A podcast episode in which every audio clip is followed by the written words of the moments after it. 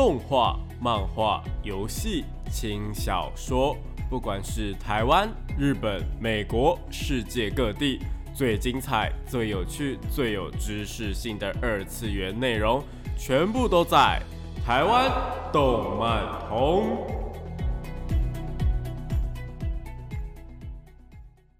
大家下午好啊！欢迎来到台湾动漫通二点零的节目现场，这里是复兴广播电台台北、台中、高雄 AM 五九四，台中 FM 一零七点八，我是你们主持人电波 B B，可以找 B B 就好哦。脸书搜寻电波 B B 呢，就可以找到我以及相关的节目资讯。那今天呢，要跟大家聊些什么东西呢？今天就是要延续上一次的话题，要来聊聊二零二二的十月新番的下半部分啦。那上次啊，我们提了蛮多，嗯，我觉得还。蛮算重量级的作品了，但今天呢，也是同样有一部蛮重量级的作品会跟大家介绍的。只是那一部作品，就是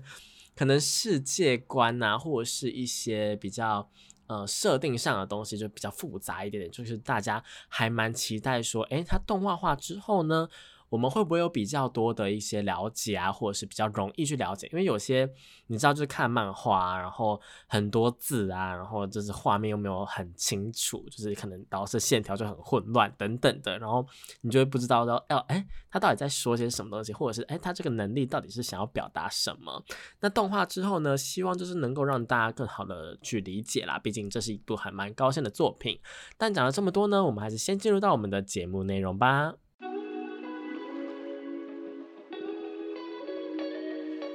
少年少女、热血感动、悬疑推理、恐怖血腥、御教娱乐、恋爱放闪、BLGL，各式各样的动漫作品推荐，全部都在动漫推推。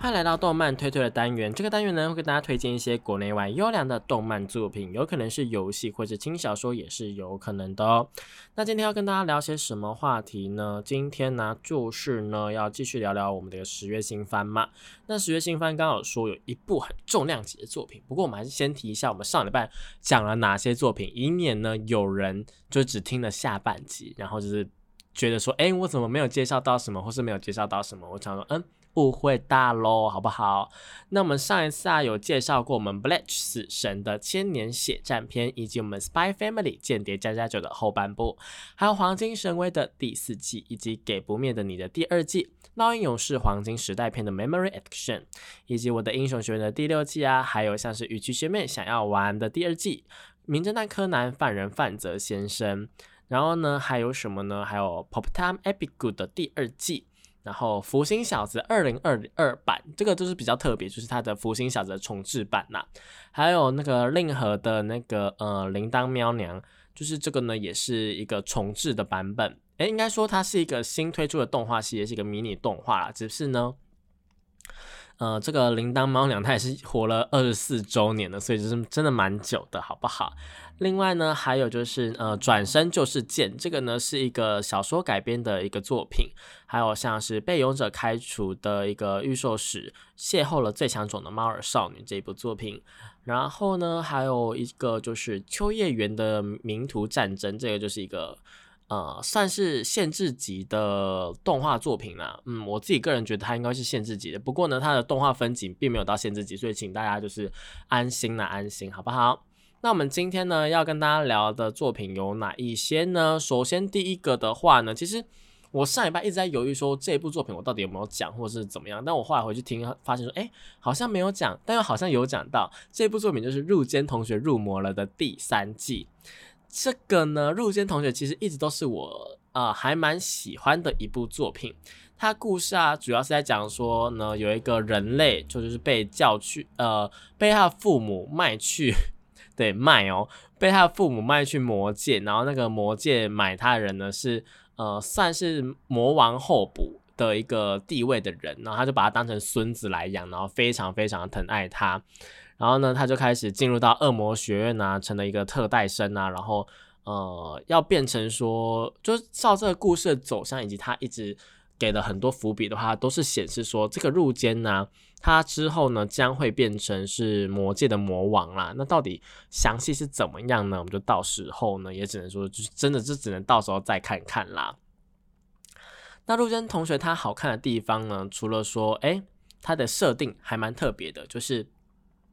一个恶魔社会里面呢，有非常多，他们最重要的是他们的等级制度。那他们等级啊，不是像说。呃，一般的可能大家想看到的那种，哎，我是冒险者啊，我是 A 级、B 级、C 级这样子，不是那一种等级。恶魔的等级啊，其实就是他们的位阶，是那个他们的一个阶级啦。对恶魔来说呢，是一个还蛮重要的身份指标。然后呢，你越呃位阶越高的话，你这个恶魔就越强。那基本上呢，达到就只有一到十级。那达到十呢，也就是达到优多的话呢。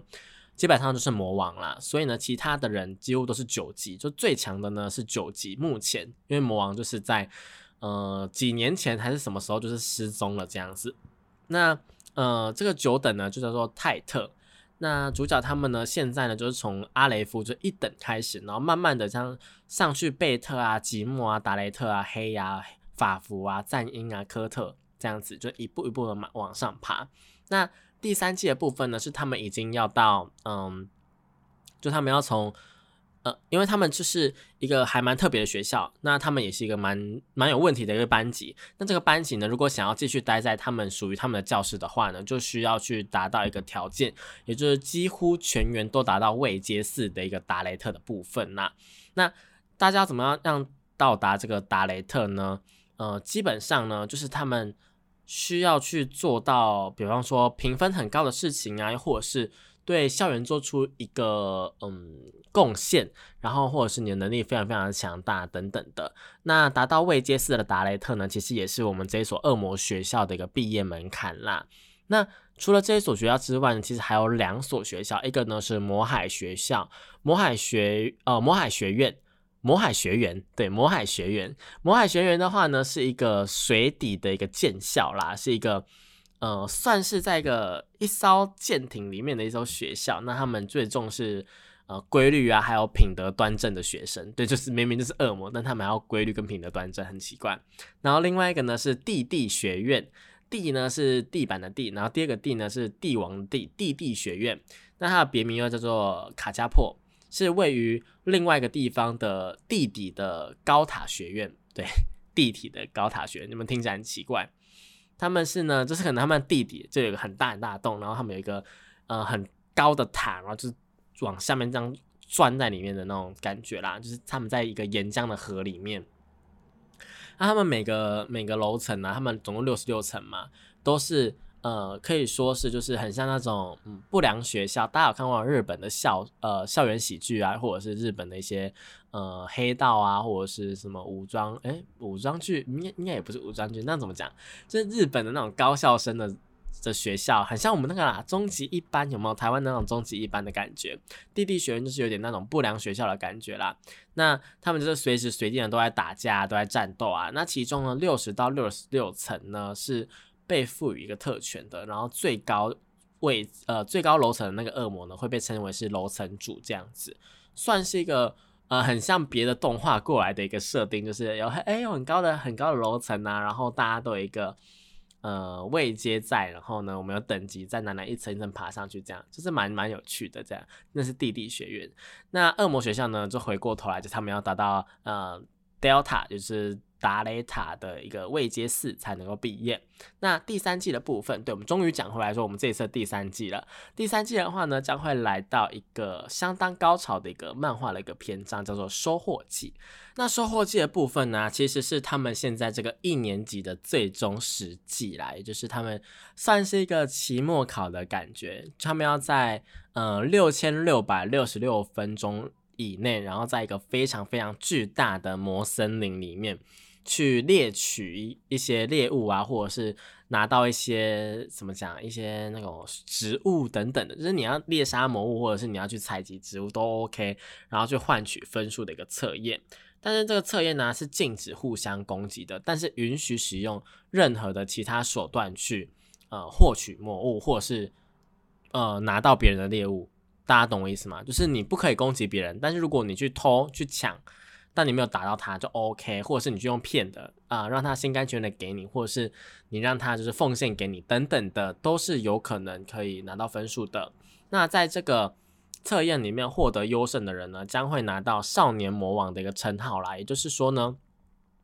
其实入间他是注定要成为少年魔，哎，注定要成为魔王的人，就是他在历代的一个呃伏笔里面就是有这样的显示嘛。那所以他当然就是想当然，他在这一季的结尾肯定是会拿到这个少年魔王的称号啦。但他会怎么拿到呢？我们真的不一定，不一定。那有。呃，蛮有趣的事情是呢，呃，除了入监之外呢，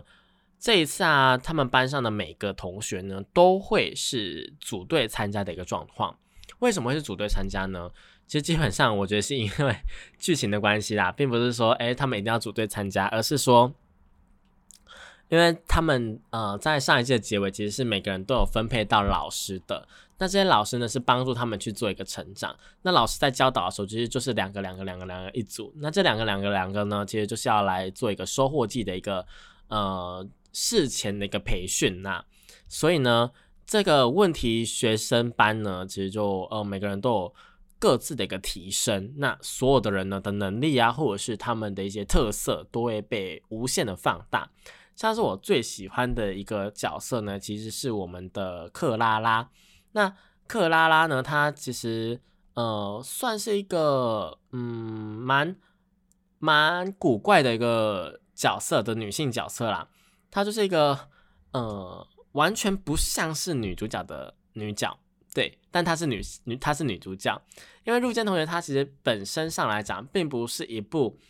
呃，就是虽然刚刚前面听讲好像它是一部就是异世界异世界的那种呃学院番呐，但其实呢，学院番里当然它就是一定会有搞笑的元素在里面，搞笑啊、日常啊、谈恋爱啊等等的，战斗也是一个必须的。就你看那个什么家庭教师好了，他虽然说主轴在是阿刚他要成为黑手党的首领，但是呢，他其实也是在带日常啊、校园啊、恋爱啊等等的东西，只是战斗的篇幅比较多一点点而已。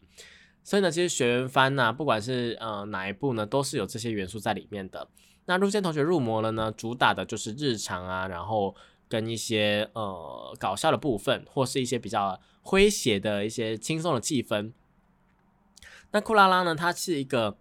呃完全不像女主角的女主角，她是一个呃非常天然呆，然后呢长得呢也不是说平常的形象，就是那。会那种啊哈哈哈啊哈哈哈笑的那一种，就是 有点蠢蠢笨笨的那种女生。但她在这一次的收获季当中呢，我们从 PV 就可以看到她的表情啊，或者她的动作啊，或者她的一些魅力啊，是变得非常非常非常强大的。所以呢，呃，整个第三季光是从库拉拉身上就可以看到，哎，变得还蛮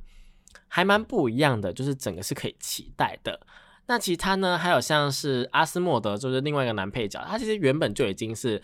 达莱呃达莱斯就是 Delta 了，所以呢，他其实并不需要再去做一个呃，就他在这一场考试里面怎么样都没关系。不过呢，大家都是很认真的在进行对决，所以没有人会觉得说，哎，我被阿斯莫德帮助啊，或怎么样会 OK。所以大家就是很努力、很努力的在作战呐。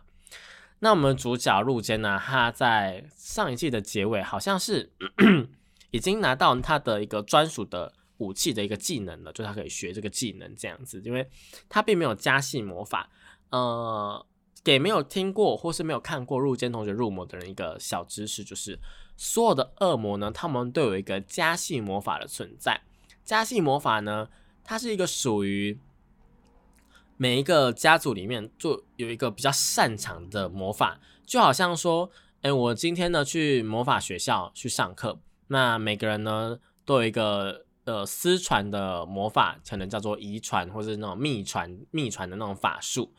但是呢，我们还是可以学通用的魔法，比方说像是诶召唤使魔啊，或者是召唤一些呃小东西呀，又或者是诶移动物品啊，或者是拿符咒写一些东西等等的，这些呢都是可以在魔法学校学学到的。那恶魔学校呢也是同样的道理。那加系魔法呢就是一个嗯蛮。蛮特别的东西。那每个问题学生班的加系魔法，其实呢都是很厉害的加系魔法。他们基本上呢都是那种名门家族的人这样子啦。所以我觉得现在这个呃，如果你还没有看到入间同学入魔了，现在是一个还蛮好入坑的时期。因为整季呢，我觉得就是收获季跟音乐季最好看，就是整个目前到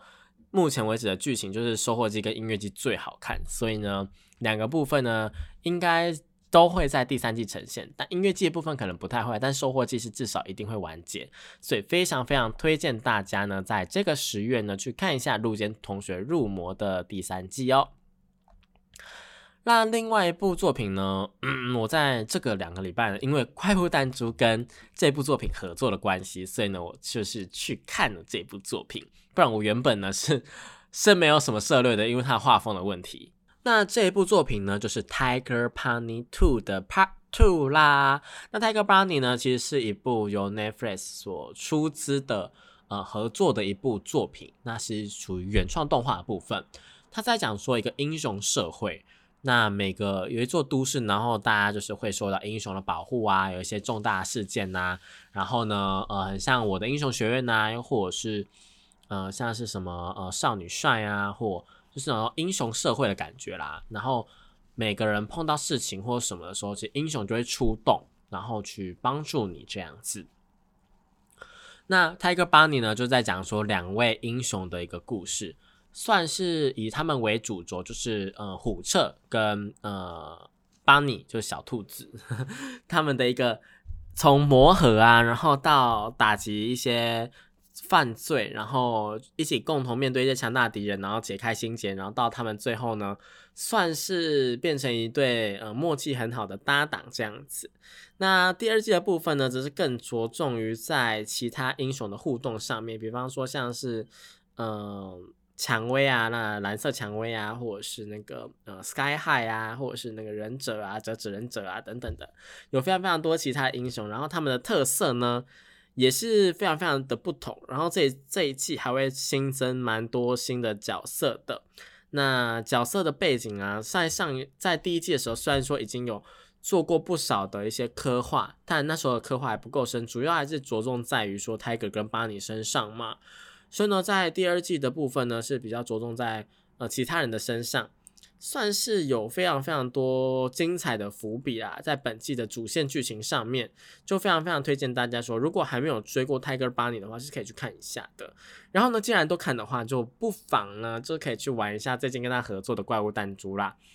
因为《怪物弹珠》的合作呢，基本上都是一个呃蛮有蛮有嗯怎么讲，蛮有前卫性的一个。作品的一个合作了，比方说像是他跟呃九九合作啊，或者是他跟泰戈巴尼合作，或是跟前阵子在日版的一个航海王合作，其实都是现在当红的一些 IP 的大作啦。那这些 IP 大作呢，会愿意跟怪物弹珠合作，就知道说，哎，怪物弹珠其实是一款营收啊，或者是口碑啊，或者是它的游戏玩法等等的，其实是历久不衰的。那也是非常非常推荐大家去玩啊。毕竟呢，我本人是从高中就玩到现在，是有。呃，他们几周年我就几周年的这种感觉，好不好？嗯，就推荐大家真的去玩怪物弹珠啦，好不好？好，那如果呢有其他的问题啊或者什么的话呢，其实大家也都是可以到脸书跟我讨论的，因为这个关于怪物弹珠啊，或者泰戈八年，或是入夜同学入魔啊，我们刚刚讲的这三个东西，不管是游戏或是作品啦，呃，其实都是我本人呢涉猎还蛮多的。那在我的频道呢，其实也有做一个入间同学入魔了的一个介绍影片。那因为现在第三季即将要推出了，所以呢，我也就是呃之后会持续的制作更多有关入间同学入魔了的一个嗯相关的内容。那如果喜欢的话呢，也是可以去我的频道看起来的哦。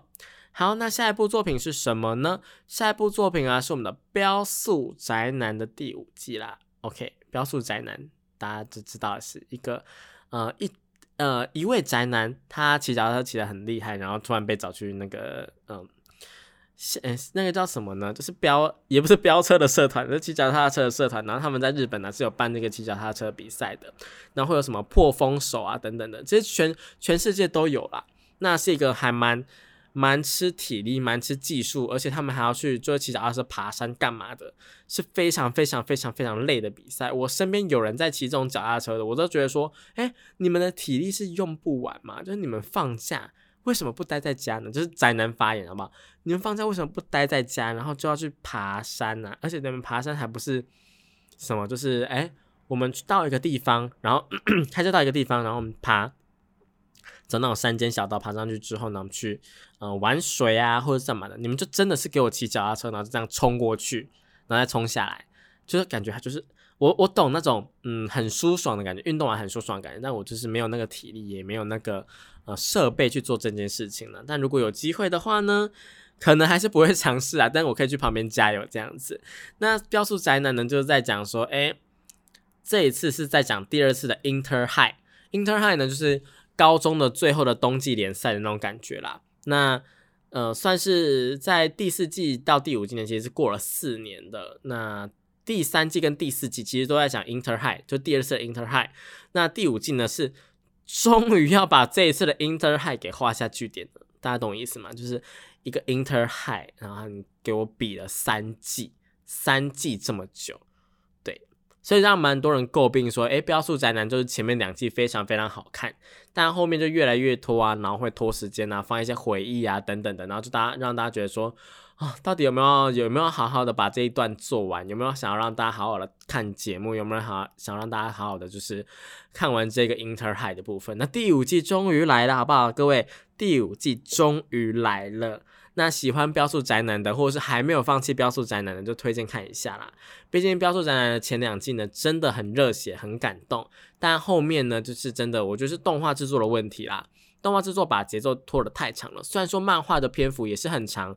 但动画呢，其实是可以去做一个改编或改良的，让整个呢的动画变得比较精简一点点。毕竟我自己个人是觉得说，每一集动画二二十几分钟，然后呢。嗯，你可能改编漫画可能是嗯两到三话是一个很正常的幅度，但两到三话的漫画你可能花个呃像我这种看漫画比较快的人，可能呃两分钟、三分钟、五分钟，好顶多可能十分钟都看完了，好不好？十分钟还算非常非常久的，我因为我平常可能就是三分钟就直接看完了，所以呢，这个。嗯，两到三话的东西，我三分钟看完的东西，我要花二十几分钟去看。如果没有什么特别的东西，或者是如果你还一直拖的话，肯定是会让观众朋友们就是不耐烦的啊。因此呢，我就是呃建议大家，如果要看《标速宅男》的话啦，就是呃保持着一个哈，我们就是来消磨时间的精神看，那还是会觉得不错看的。毕竟漫画是真的好看。那《标速宅男》第五季呢，呃，Limit Break。也预计要在十月九号进行首播，就请大家如果喜欢标速宅男的，可以去看一下哦。好，那讲到这边呢，我们先稍微休息一下，听一首好听的歌曲吧。欢迎回到台湾动漫通二点零的节目现场，这里是复兴广播电台台北、台中、高雄 AM 五九四，台中 FM 一零七点八，我是你们的主持人电波比比。那刚刚我们介绍了很多的好作品嘛，嗯，其实也没有很多啦，就是三部，哎，对，三三部四部作品而已。那我们今天就是要来到一个重头戏的部分。也就是呢，我们前面铺陈了这么久，那一个 jump 很难理解，很难去做呃一个解析，很难就是去跟大家说这部到底有多好看的作品。对，这对我来说很难去表达这些事情了，因为这个真的对我来说还蛮难的，因为它的故事啊，或者是它的画风等等，真的让我觉得说，哎，呃，真的是哦，非常非常困难。那这部作品呢，也就是我们的《炼巨人》啦。那《炼巨人》这一部作品呢，我们先简单的哦，我尽量简单的跟大家讲一下，说它的设定是怎么样。它设定呢是发生在一个呃近现代的部分，但是这个近现代呢，它是算是一个呃有很多的恶魔存在于世界上的一个东西。那恶魔呢，它并不是我们传统的那一种，比方说像莉莉丝啊、路西法啊，或者是呃撒旦那一种我们耳熟能详的恶魔，并不是那一种恶魔。在这个世界的恶魔呢，是带着动植物或是概念等等东西的名称所诞生的恶魔。塔多维瓦哦，比方说像是呢枪支恶魔，枪支恶魔呢，顾名思义，它就是所有枪械的恶魔。这个枪支恶魔呢。它就是，嗯，是经由人的一个恐惧所诞生的。因为那时候呢，嗯，枪支刚发明的时候，很多人就活在说，哎，我是不是走在路上啊，会被人家拿枪杀死等等的那一种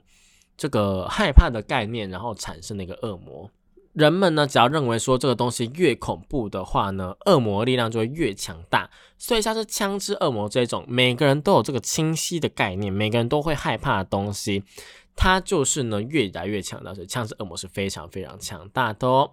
那恶魔呢，可以通过一些像是补充人类的血液啊，来维持力量，或是去治疗一个伤势啦。那呃，有一些恶魔呢，会跟人类去进行一个合体，或应该应该说是恶魔会占据人类的身体啊。只不过呢，如果当恶魔跟人类的一个嗯处于一个平衡的状态的话呢，可能就会变成说是魔人呐。那魔人呢，他就是拥有人类的外貌，但他人格是恶魔。对，所以恶魔猎人呢，就是只说一个跟恶魔缔结契约，然后消灭恶魔的人呐。所以魔人呢，跟恶魔猎人呢，以及我们的恶魔啊。其实呢，就是一个三个组合啦。那故事呢，就从这三个不同的种类的人呢组合起来的。那整个的故事的大纲呢，我这边不跟大家讲，因为呢非常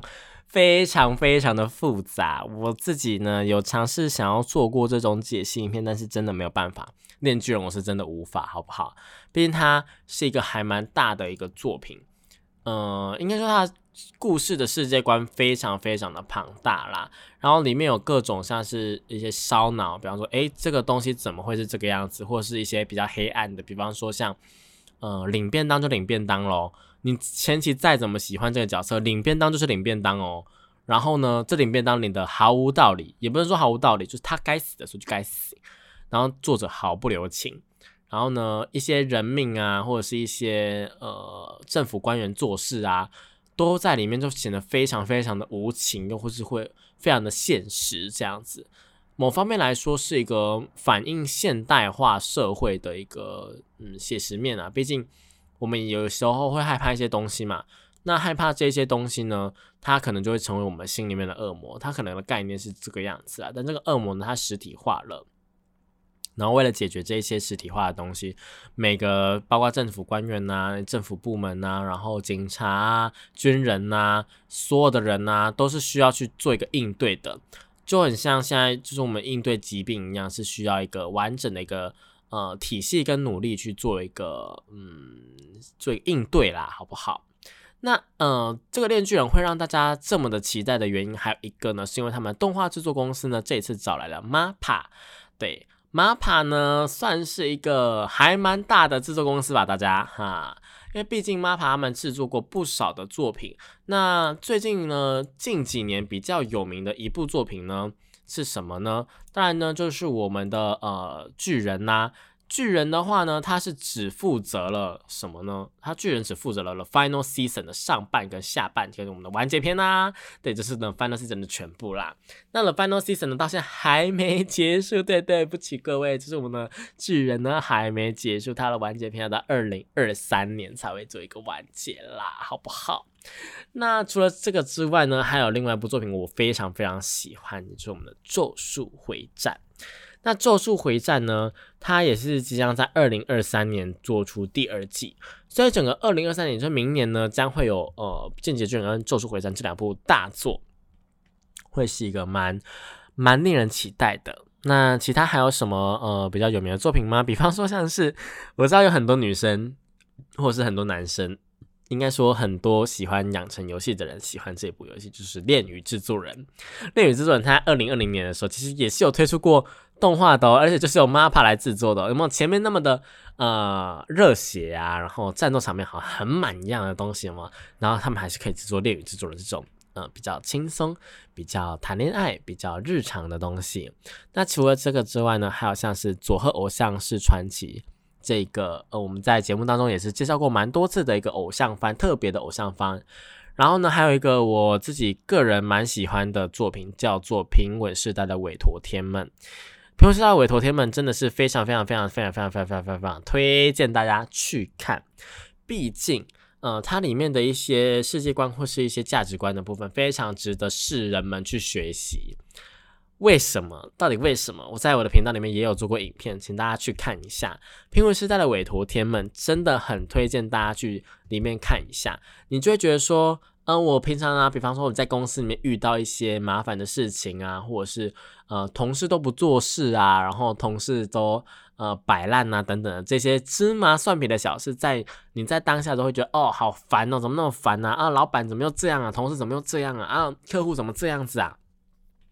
当你有这些想法的时候，去看《苹果时代的委托天们》，他们的一个价值观呢，是用神的价值观跟人类的价值观会去做一个冲突，那你就会觉得说，哎，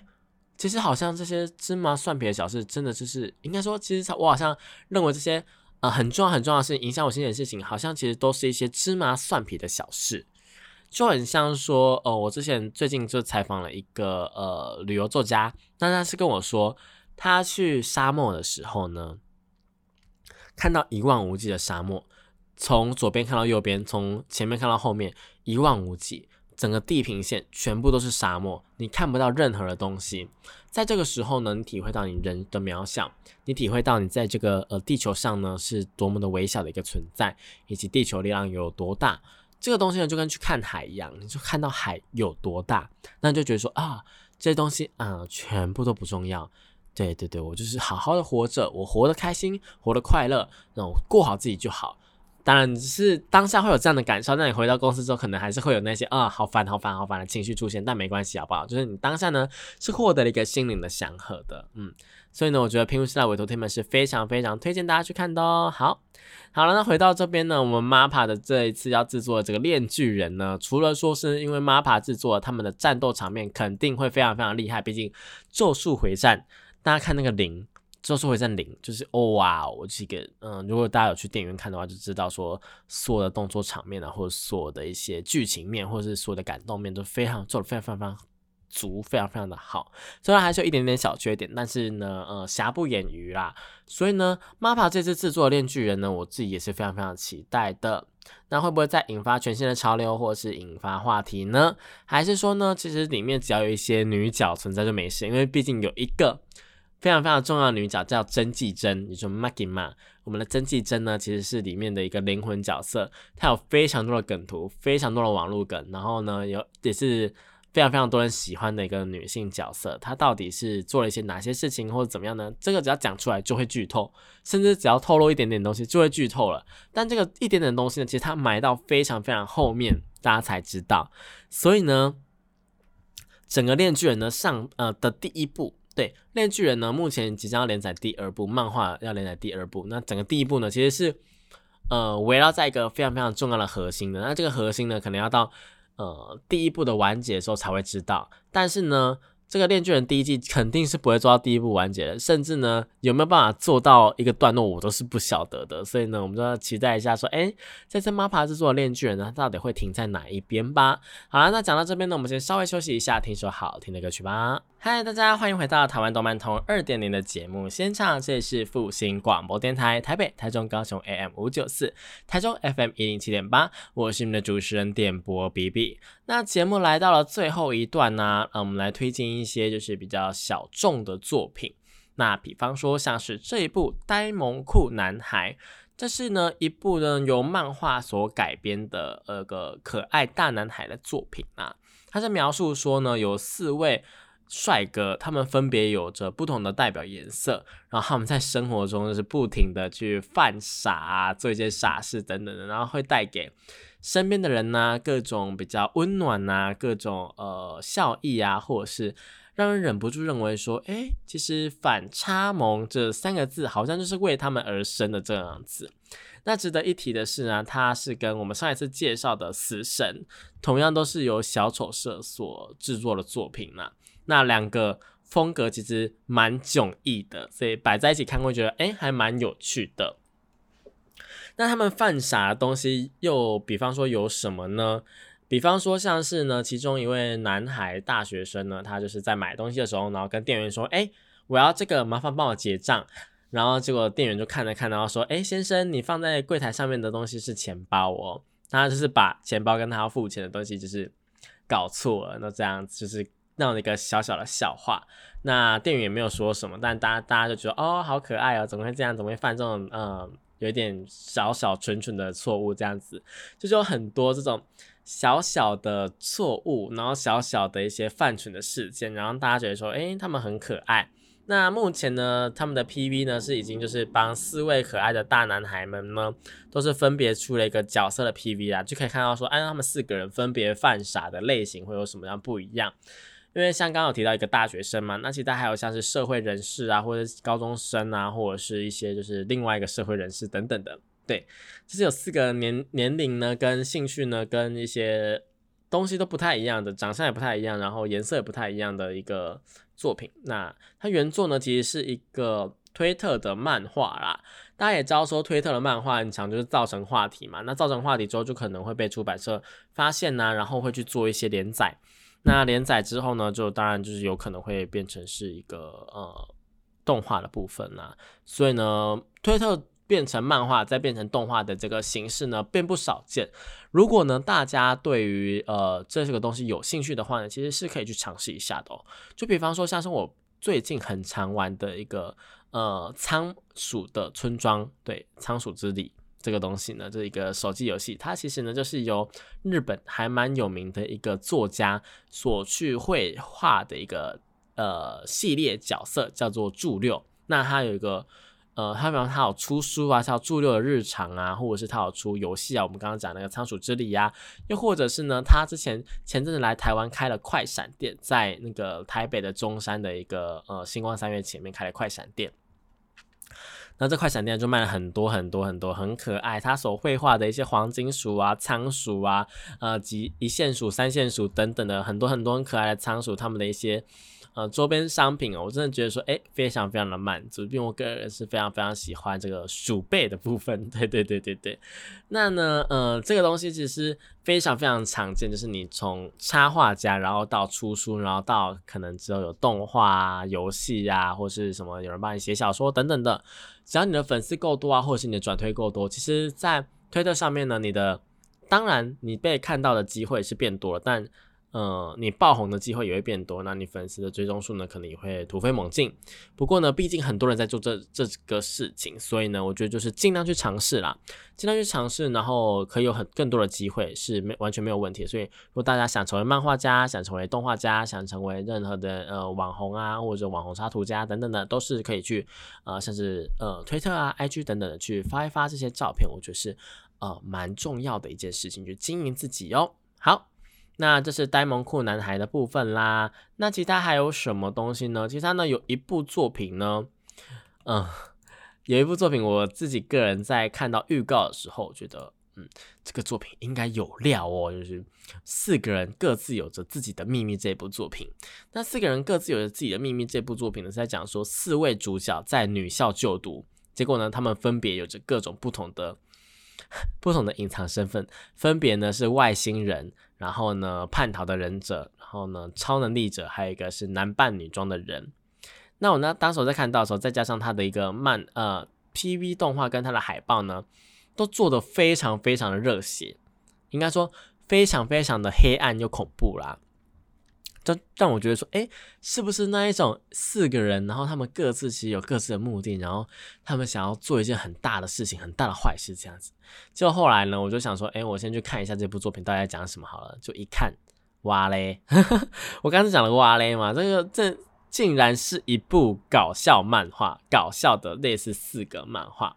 而且呢，作者很好笑的事情是。作者他其实并没有想要成为一个漫画家，哦，他也没有想要画这一部漫画，因为他觉得说他自己的能力不足，所以呢，呃，他尝试了四个漫画，就是他觉得说，哎，一般的漫画他并不会分镜啊，并不会怎么样，所以他尝试了四个漫画，所以呢，就画了一份四个漫画，然后给了一个，呃，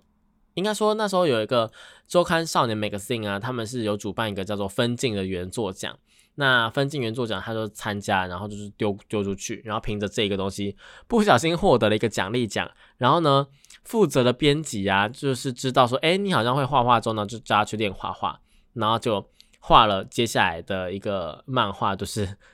非常非常的戏剧化。他竟然是用 iPad Pro 去画的，这跟一般的漫画家或者怎么样，他是完全不一样。他是。有点类似说，哎，我会画一点画画，然后，哎，我投了个比赛，哎，我被编辑看到了，然后编辑想想说，哎，你会画画，那你虽然画的不够好，但我觉得你很有才能，那你赶快去练一下，那我们之后来出版你的东西。然后呢，他就突然就是在